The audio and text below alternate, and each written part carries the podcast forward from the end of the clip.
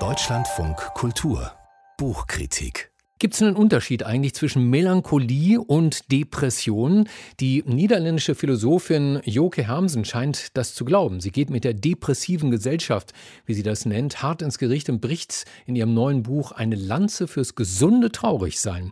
Melancholie in unsicheren Zeiten heißt ihr Werk. Andrea Rödig hat das Buch für uns gelesen. Frau Rödig, Depression ist eine ernstzunehmende Krankheit. Da müssen wir nicht drüber reden. Die Stiftung Deutsche Depressionshilfe etwa sagt, es ist eine Volkskrankheit. Jeder fünfte Beschäftigte in Deutschland sei davon betroffen. Jucke Hamsen scheint was anderes im Blick zu haben. Wie geht sie an das Thema ran in ihrem Buch? Ja, ähm, sie, die ganze, das ganze Buch basiert auf der wesentlichen Unterscheidung, die Sie auch schon angesprochen haben, also zwischen, und die gab es schon in der Antike tatsächlich, diese Unterscheidung bei Platon nachzulesen. Der spricht nämlich von einer krankhaften und einer vortrefflichen Melancholie. Und auch bei Freud kennen wir das, der unterscheidet Trauer und Melancholie etwas anders von der Terminologie her.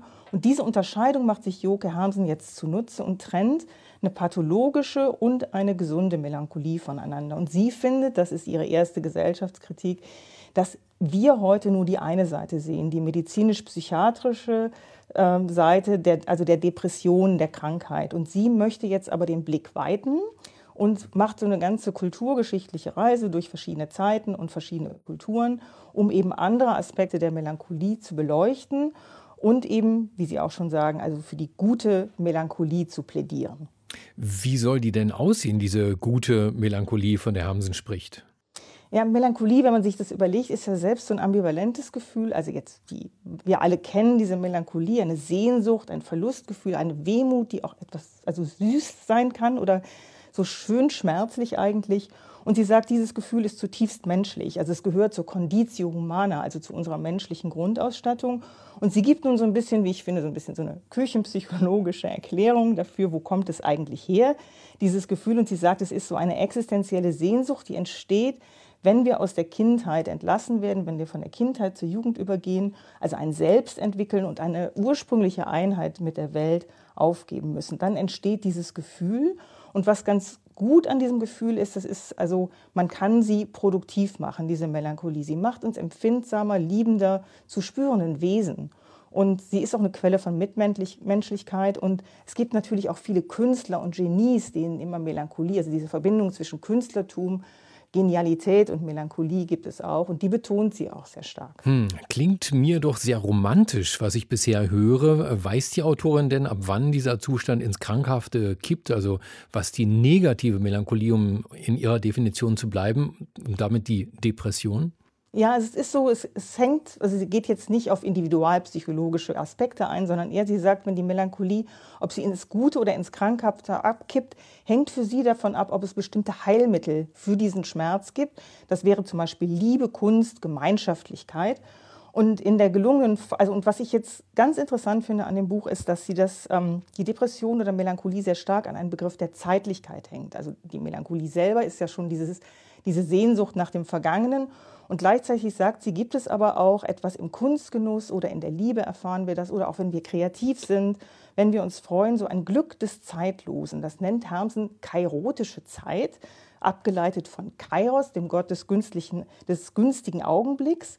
Und dieses selbstvergessene Aufgehen der, im Augenblick lindert den Schmerz der Melancholie, ohne die Melancholie direkt zu verdrängen.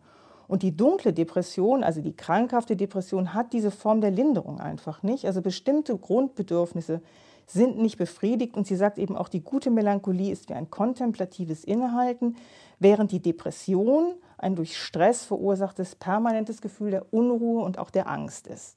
Nun gibt es ja noch eine Ebene in äh, der Überschrift des Buches, also im Buchtitel. Das Buch heißt ja in äh, Melancholie in unsicheren Zeiten. Also da kommen dann auch noch diese Zeiten dazu. Was, was meint sie damit und wie würde Hermsen gesellschaftliche Depression fassen?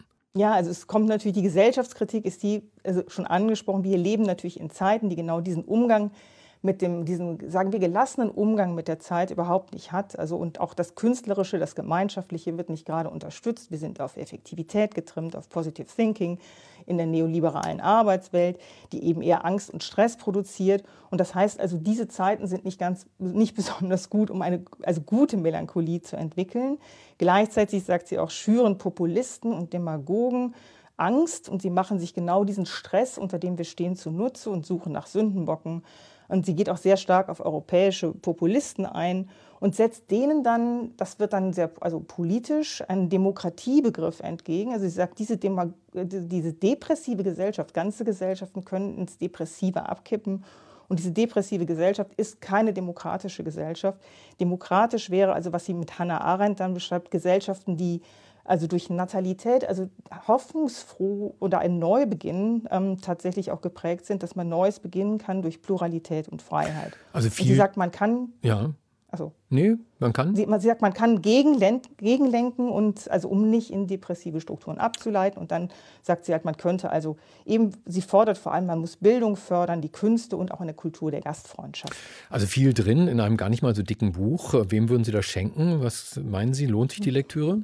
Ähm, ich glaube, ich würde das meiner Stiefmutter schenken, meinen Tanten schenken. Und ähm, also das niederländische Original ist 2017, muss man sagen, erschienen, also vor der Corona-Pandemie. Und ich finde so, wir könnten schon darüber nachdenken, über die Diagnose einer depressiven Gesellschaft, weil sich das seitdem, glaube ich, noch verstärkt hat. Gleichzeitig muss ich sagen, also meinem allerbesten Freundin würde ich es dann wiederum nicht schenken, weil ich finde es ein wenig allgemein und mhm. floskelhaft. Also sie geht schon mit sehr großen Keulen um Konsumgesellschaft, Neoliberalismus und so weiter.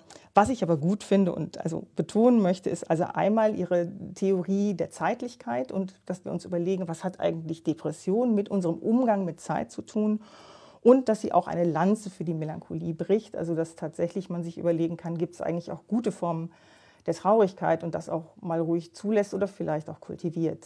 Andrea Rödig, herzlichen Dank über das neue Sachbuch von Joke Hermsen. Es heißt Melancholie in unsicheren Zeiten. Bärbel Jenecke hat es übersetzt. Erschienen ist es bei HarperCollins. 240 Seiten kosten im Buchhandel 20 Euro.